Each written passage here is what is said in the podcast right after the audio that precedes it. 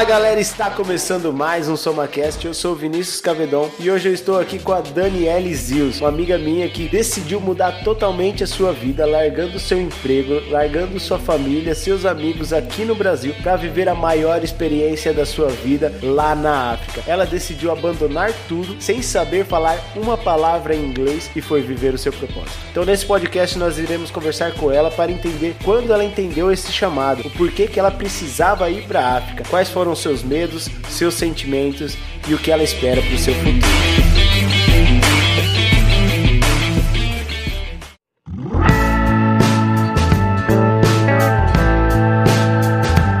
Dani, beleza? Como você tá? Cara, aonde a gente te encontra nas redes sociais? Bom, vamos lá, meu Instagram, arroba Zius. Nesse exato momento eu iniciei um novo projeto agora lá no YouTube. Então eu tô com o canal Garota Peregrina e vocês conseguem me encontrar por lá também, acompanhar. Eu pretendo postar vídeos a cada dois dias e acho que vai ser uma ótima oportunidade pra gente se conhecer um pouquinho mais também. É isso aí, galera. Sigam a Dani lá, Garota Peregrina, e também no Instagram Daniele Zeus. E sem mais delongas, vamos pro assunto que é o que interessa.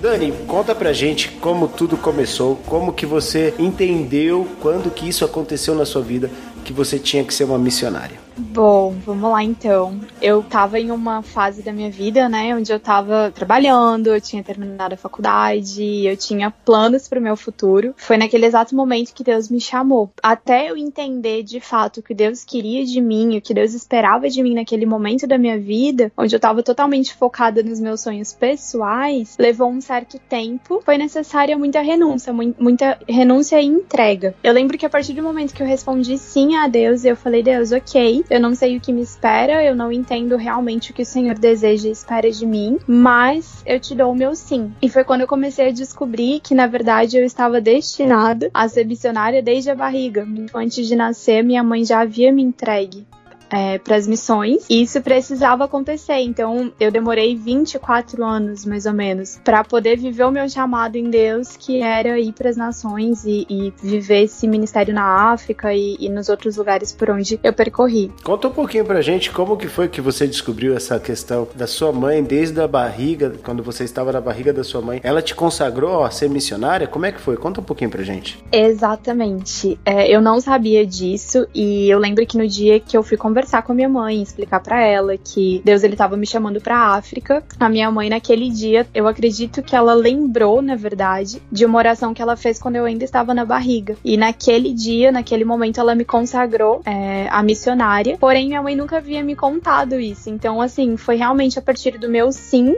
para Deus que ele começou a me mostrar que esse chamado ele já era meu. Ele já tinha me chamado para missões. Então, eu já nasci com esse propósito de ser missionária. Eu só não tinha descoberto descoberto ainda.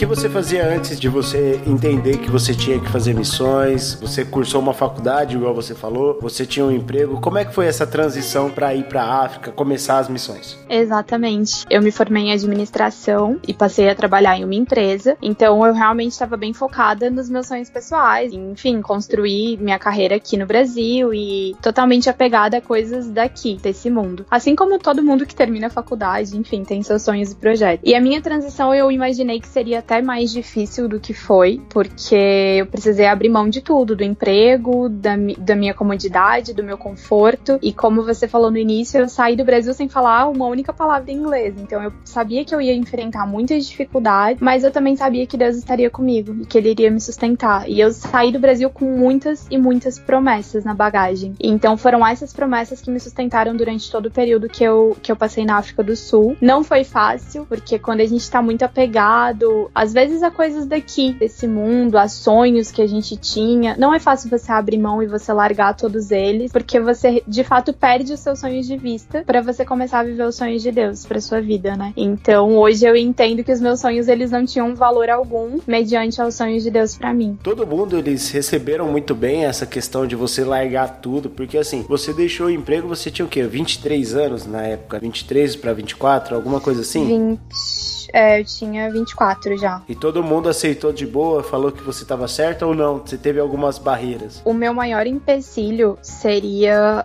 se a minha família se opusesse a essa decisão que eu, na época, tomei. Né? Então, se a minha família me dissesse não, ou Dani, repensa, aquilo ia doer em mim, sabe? Ter que enfrentar a minha família. Mas as pessoas que eu mais amo e mais confio foram as pessoas que mais me apoiaram e disseram: vai, você precisa viver esse sonho. Se você tem um chamado, então vai cumprir o seu chamado. E isso me deu muita força. E eu lembro que isso foi algo que eu falei para Deus. Eu falei, Deus, é impossível para mim largar o meu emprego, porque na época minha mãe sustentava a casa, então eu tinha que ajudar ela. E eu falei para Deus, tipo, é impossível para mim deixar o meu emprego. E eu lembro que na mesma semana minha mãe chegou em mim e falou: "Filha, eu tô indo embora para Belo Horizonte, né? Você já consegue se manter aqui em São Paulo". E aí naquele momento Deus falou assim: "Não existe impossíveis para mim. O que eu tiver que fazer para que você cumpra o seu propósito e seu chamado, eu vou fazer". Então, todas, todos os empecilhos que eu coloquei, né, Deus ele foi tirando do meu caminho para que eu pudesse cumprir o meu propósito.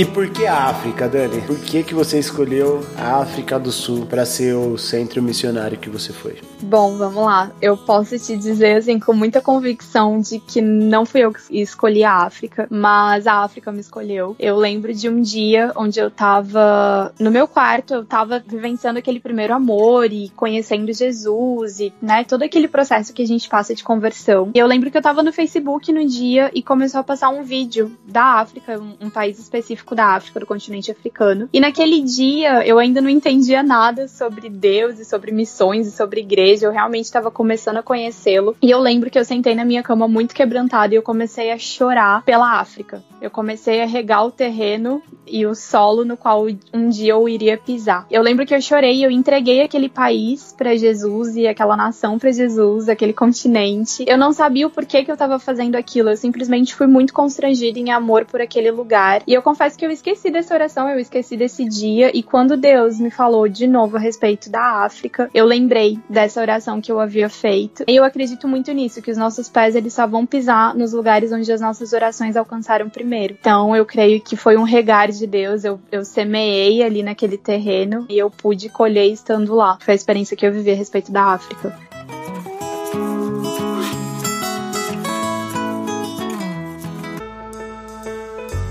E Dani, como é que foi a comunicação, na verdade, lá na África, quando você chegou lá? Qual que foi seu primeiro sentimento e como que foi essa comunicação com o povo africano? Para ser bem sincera, assim, a primeira reação que eu tive, né, quando eu cheguei lá, foi de surpresa. Eu fiquei muito surpresa com tudo que eu tava vivenciando. A gente se sente muito incapaz. Então, foram processos internos que eu passei muito intensos, porque você não fala a língua, você tá em outro país, com outra cultura, outra comida, comida, é tudo muito diferente. E ainda, tipo, não é qualquer lugar, é a África, né? É a África do Sul. E graças a Deus, diferente do que muitas pessoas pensam, na verdade, a África do Sul é um país economicamente parecido com o Brasil. Então, quando a gente fala África, ou enfim, as pessoas já pensam e generalizam como um lugar de pobreza, sendo que não, a gente estava num lugar com uma estrutura muito bacana, muito boa. Mas assim como no Brasil, tem as comunidades, tem também as dificuldades, tem os lugares sem saneamento. Então, isso foi um entendimento muito grande que eu tive estando lá. Por isso que eu acho importante a gente também conhecer novas culturas, conhecer novos lugares, porque a gente vivencia, a gente faz parte daquilo. Então, o meu primeiro sentimento assim foi de surpresa e de sede. Eu queria muito aprender mais a respeito da cultura, eu queria muito aprender o inglês, então eu lembro que eu ficava muito ansiosa, tipo, quando que eu vou conseguir falar? E, e demorou. Quando eu parei de tentar fazer na força do meu braço, eu comecei a perceber que quem estava me ensinando de fato era o Espírito Santo. Então, quando eu me dei conta, eu já estava falando inglês e foi incrível. Foi um processo muito incrível que eu passei com Deus. Então, você foi pegando inglês também, porque assim, você foi lá referente a um curso também, né? Um curso de inglês, mas também voltado a missões. Então, nesse curso é onde você iria aprender o inglês, falar fluentemente e tudo mais. Nesse tempo, você tentou buscar pela sua força própria e começou a dar umas titubeadas, falando assim. Mas na hora uhum. que você começou a, a, vivenciar a África, né, vivenciar a missão, o inglês ele se tornou algo mais simples e mais leve para vocês. Eu, na verdade, eu realmente fui para estudar, né? Então, a minha intenção era de ficar três meses só na África do Sul. E aí, quando eu cheguei lá, Deus me pediu para ficar mais tempo. E foi onde eu resolvi ficar os nove meses. Para quem vai para fora, todo mundo tem essa necessidade de conseguir se comunicar, né? É muito difícil você estar tá num lugar onde você não consegue conversar com as pessoas claro, porque você não sabe a língua. Sim, com então certeza. aquela ansiedade ela vem e muitas vezes a gente tenta pela força do braço. E aí o que acontece? Se você falha, automaticamente você vai se culpar. E eu lembro de muitas orações onde eu fiz e eu falei para Deus, Deus, eu te entrego. Eu te entrego essa língua, eu te entrego o inglês. E aí eu lembro que em, em momentos específicos onde eu precisava falar com uma pessoa a respeito de Deus, o inglês ele simplesmente vinha como se eu fosse fluente. E isso for, essas foram as maiores experiências que eu tive de não ser boa no inglês, porque eu ainda não era, eu ainda não tinha uma estrutura boa, mas nos momentos em que eu precisava falar a respeito de Deus para alguém, ele me dava o inglês. Então não significava que, que eu ia aprender aquilo na força do meu braço, mas que o Espírito Santo ele ia me ensinar e que nos momentos certos ele ia prover a língua que eu precisasse e o que eu precisasse para que o evangelho chegasse onde tinha que chegar. Então você pode falar que o que você aprendeu lá foi ouvir a voz de Deus, a voz do Espírito Santo e deixar ser guiada por ele. Acho que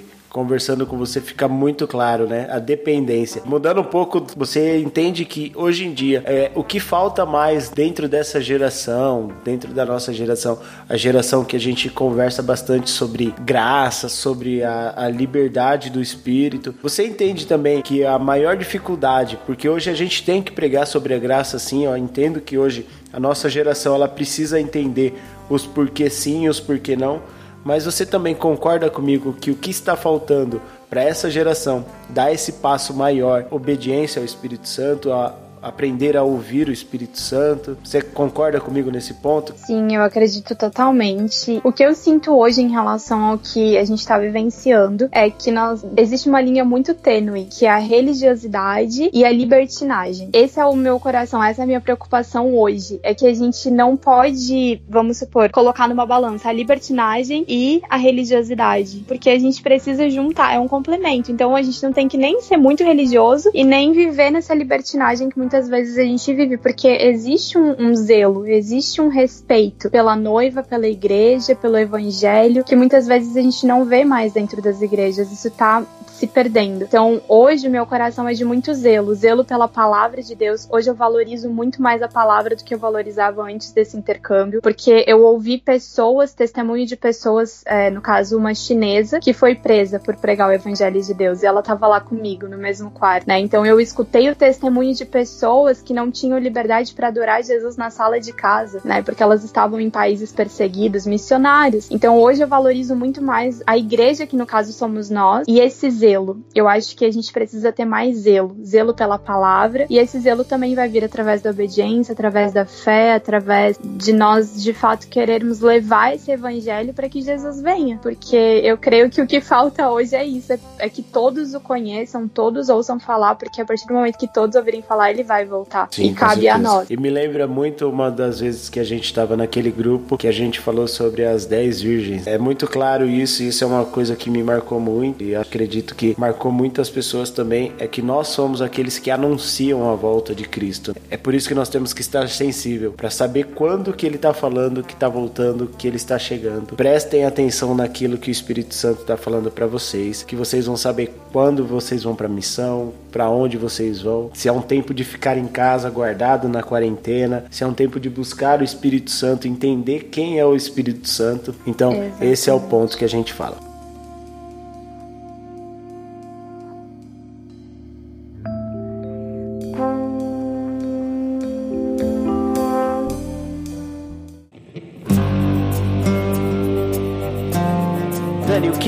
Mais te marcou nessa missão? Qual foi o ponto que você falou assim, cara, isso mexeu comigo, saiu chorando no dia, voltou pro quarto, pra casa e chorou demais, falou isso aqui é muito para mim. É, o que mais me marcou foi estar tá frente a frente com crianças que sofriam abuso e sentir na pele aquele sentimento de impotência, né, de, de chegar assim diante de Deus e falar: Deus, o que, que eu posso fazer? Sabe? Como que eu posso ajudar? Sem falar a língua, estando em outro país, em outra cultura, em outra legislação, onde muitas vezes os olhos são fechados para tudo que está acontecendo. E eu lembro que foi um dos dias onde eu acho que eu mais chorei. Eu passei a madrugada inteira acordada e eu chorava e eu falava: Deus, eu não aceito, mas eu não sei o que fazer. E me dá uma direção, né? E eu lembro que esse é um pequeno testemunho que eu vou contar. Eu levei uma boneca para África do Sul conforme um direcionamento que eu recebi do Espírito Santo. E ele me falou assim: leva essa boneca e quando você chegar lá eu vou te mostrar para quem você deve dar. Esse sentimento que eu tive de impotência e, enfim, toda essa experiência que me impactou muito foi por conta de uma menina, que eu descobri que ela estava sendo abusada pelo pai e ela convivia com a gente lá na base, só que ela se tornou uma criança totalmente fechada, né? E eu lembro de um dia onde ela estava deitada no banco com um olhar totalmente desesperançoso, sabe? Era uma criança que estava praticamente morta em vida. E eu lembro que no dia que eu vi aquilo foi onde essa experiência mexeu muito comigo. Eu falei, eu preciso fazer alguma coisa. E aí Deus me falou assim: "Bom, lembra da boneca que você trouxe? Eu preciso que você entregue a ela e aí eu falei, bom, como que eu vou fazer isso? Porque ela não falava nem inglês, ela falava africano. Eu falei, eu já não sei nem falar o inglês, quem dirá o africano, né?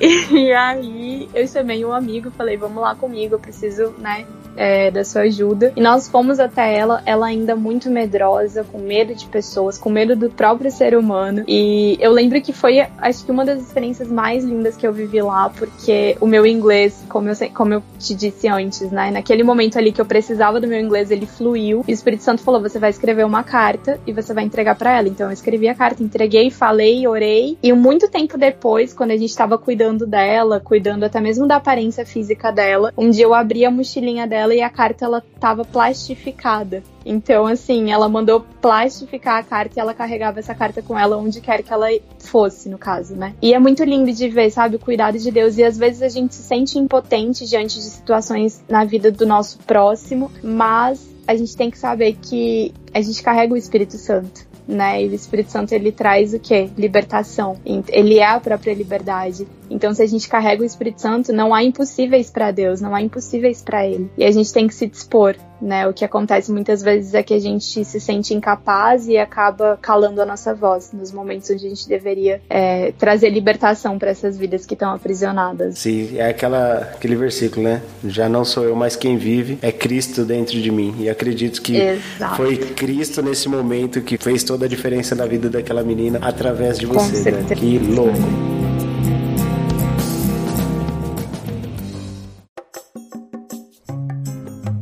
Que você sente mais falta da África? Olha, isso é algo que eu tenho me questionado muito, porque eu realmente sinto no meu coração que a minha missão lá ela foi cumprida. E isso é muito gostoso, você sair de um lugar onde você sente uma saudade, mas é uma saudade boa de se sentir, sabe? Não é aquela saudade de, poxa, eu poderia ter feito mais, não meu tempo lá ele foi cumprido. Mas eu sinto muita falta mesmo das crianças, daquele ambiente de estar tá sempre ali perto delas e da gente também poder visitar as comunidades. E do meu tempo, o tempo que eu tinha lá com Deus, porque lá a gente estava muito rodeado de amigos sempre, né? Então aqui eu me sinto mais sozinha e tal. Então lá eu, eu sentia muita, eu sinto muita falta disso, assim, de estar tá sempre rodeada de pessoas, da gente, sei lá, fazer um culto a qualquer momento, em qualquer lugar e das crianças também. Então lá você vocês tinham esse costume de qualquer momento se juntar e já começar uma célula, um pequeno grupo, talvez esse nome que é o mais comum pra gente aqui, para ficar adorando Deus e falar sobre Deus. Sim, a gente tinha a gente tinha uma casinha de oração lá que ela foi construída mesmo com este propósito e era o meu lugar preferido da base e, e aí a gente marcava reuniões de quarta, às quartas e aos domingos também. E era o nosso culto assim de entrega para Deus, porque os cultos lá eram em inglês, né? Então muitas muitas vezes a gente não entendia o que estava sendo ministrado. E aí lá nessa célula que a gente fazia era onde a gente cantava, adorava em português, falava em português, ministrava em português. Então era o nosso momento mesmo de ser cheio da presença de Deus, né? E eu sinto muita falta disso.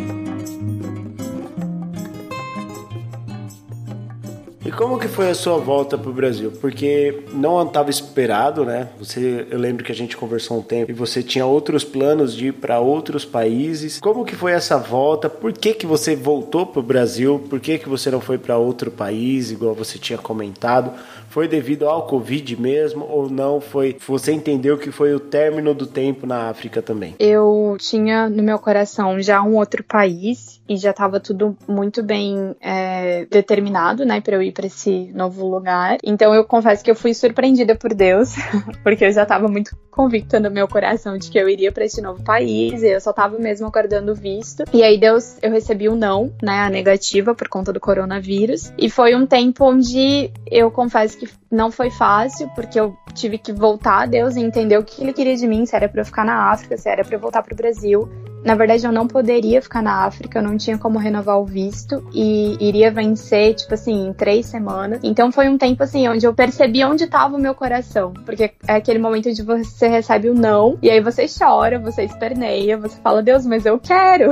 E aí Deus falou, não. Então foi onde eu entendi que o meu coração ele tinha que estar em Deus, e não nos planos e nos sonhos e nos projetos e em, em tudo aquilo que eu tinha determinado. E eu realmente fui surpreendida por Deus. Eu não estava de fato fato preparada para voltar para o Brasil agora. E foi muito incrível porque assim, eu tinha comprado uma passagem de manhã e daí à tarde o presidente fez um pronunciamento onde ele falou: "Olha, a gente vai fechar os aeroportos, né? Vamos fechar tudo". Então eu cancelei a minha passagem, ou seja, eu não cheguei nem a pagar. E aí na, na mesma semana eu me inscrevi para voltar com o avião de repatriação do governo e foi tipo assim, numa sexta-feira eu me inscrevi, num domingo a resposta chegou, na segunda eu tava voltando pro Brasil, né? Então eu voltei de graça e mais Uau. uma vez eu fui agraciada por Deus.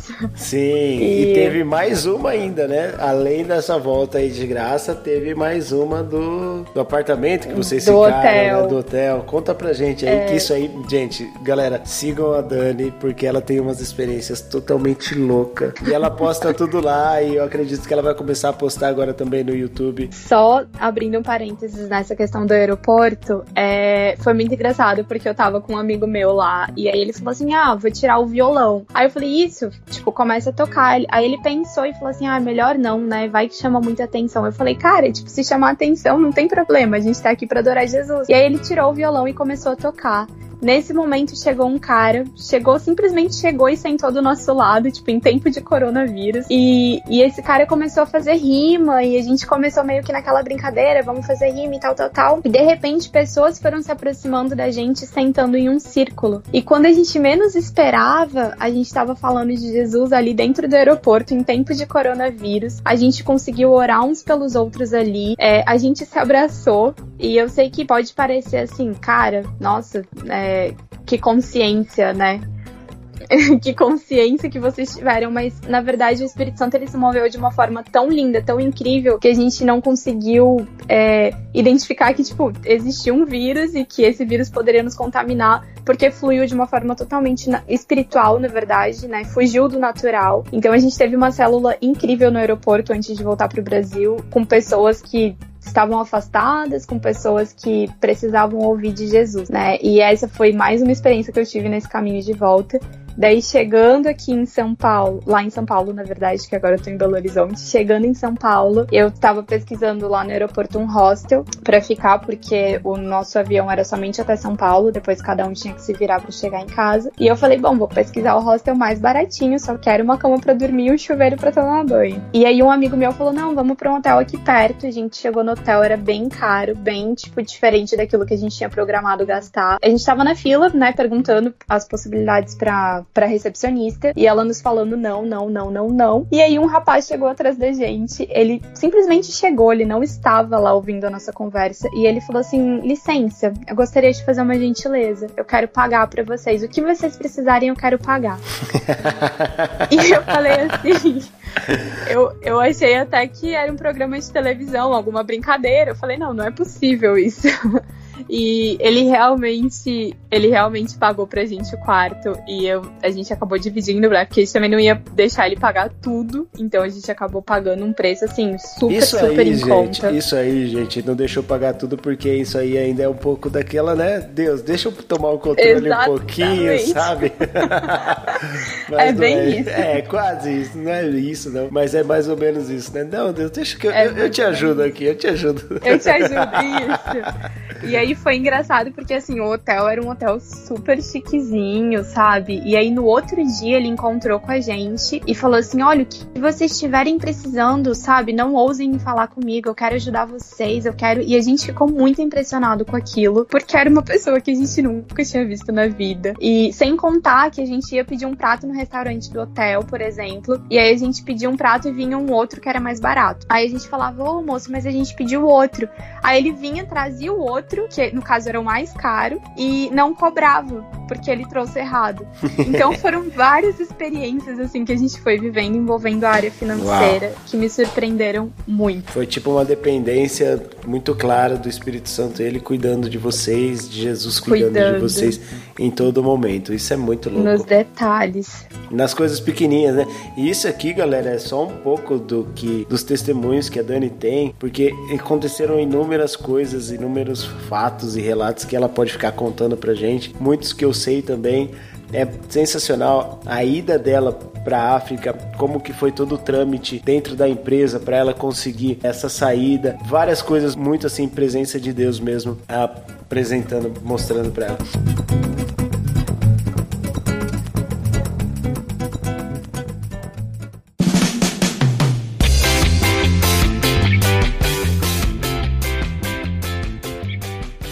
Finalizar, quais são seus planos daqui para frente? O que que você tem planejado? O que Deus tem colocado dentro do seu coração? O que que você está vendo? O que que Ele tá te falando? Fala para mim aí. Pra agora, pra esse momento de quarentena, é, eu realmente tenho sentido muito no meu espírito de investir, né, nesse canal e de compartilhar as experiências que eu vivi. Eu acredito muito que existe um tempo onde Deus nos separa e nos esconde, porque ele precisa trabalhar na gente. E eu vivi muito isso lá na África do Sul. Eu sentia muito de silenciar e de viver aquele tempo e aquele momento com Deus, porque eu acredito que quando você tá no meio do deserto, não é o tempo de falar, é o tempo de receber, é o tempo de ouvir, é o tempo de passar, conseguir passar por aquele deserto. E eu acredito que quando você sai daquele deserto, você sai mais maduro, você sai mais sábio, você sai cheio de experiências para contar. Então eu acredito que esse seja o tempo de compartilhar de fato. E eu quero investir mais nisso, né, em ter esse tempo de qualidade, poder compartilhar as minhas experiências, porque eu gostaria muito que mais pessoas tivessem a oportunidade de viver isso também, essa entrega por completo. E futuramente eu pretendo voltar para as nações, voltar, no caso, eu acredito que as nações é onde a gente tá, então eu tô no Brasil hoje e o Brasil é a minha nação hoje, eu vou cuidar do Brasil hoje. Eu quero, acabei de chegar em um novo estado, então eu quero me inteirar, eu quero conhecer. Eu acabei de passar em um lugar onde tinham muitos moradores de rua e eu senti falta de estar ali com eles, de sentar no chão com eles. E, e é isso que eu gosto, sabe? Eu gosto de estar no campo, Não, independente gente, de onde não- seja. Eu ia finalizar, mas preciso contar essa. Ai, gente, a Daniela morava aqui em São Paulo e elas tinham um grupo de amigas, um grupo de pessoas que ia alimentar os moradores de rua. E, meu, teve uma vez que a Dani chegou e falou: Não, a gente foi e foi, investimos, eu não lembro o nome do morador de rua. Mas eu lembro que ele aceitou a Jesus num, num sábado, uma sexta-feira. E na outra semana a Dani chega na empresa chorando. E ela fala assim: Meu, morador que eu não lembro o nome, ele morreu. José. Isso, José. Colocaram fogo no José, ele morreu queimado. Aí ela chorando e a gente, meu Deus! Então, quando a Dani fala isso, é 100% do coração dela, é alguma coisa que tá dentro dela. Ela vive pra isso mesmo. É, é nítido quando vocês verem o vídeo dela, verem as postagens dela, ouvirem, ouvindo esse podcast, é muito claro o amor que ela tem pelas pessoas, pelas vidas, por aqueles que precisam. Então, Dani, é, continue assim, que Deus abençoe o seu trabalho, seu novo projeto. É Garota Peregrina, procura aí no Instagram, que eu acho que vai ter um, um- uma conta no Instagram, no YouTube, no, em qualquer lugar que você procurar aí, Garota Peregrina, você vai encontrar a Dani. E também no Instagram dela, arroba.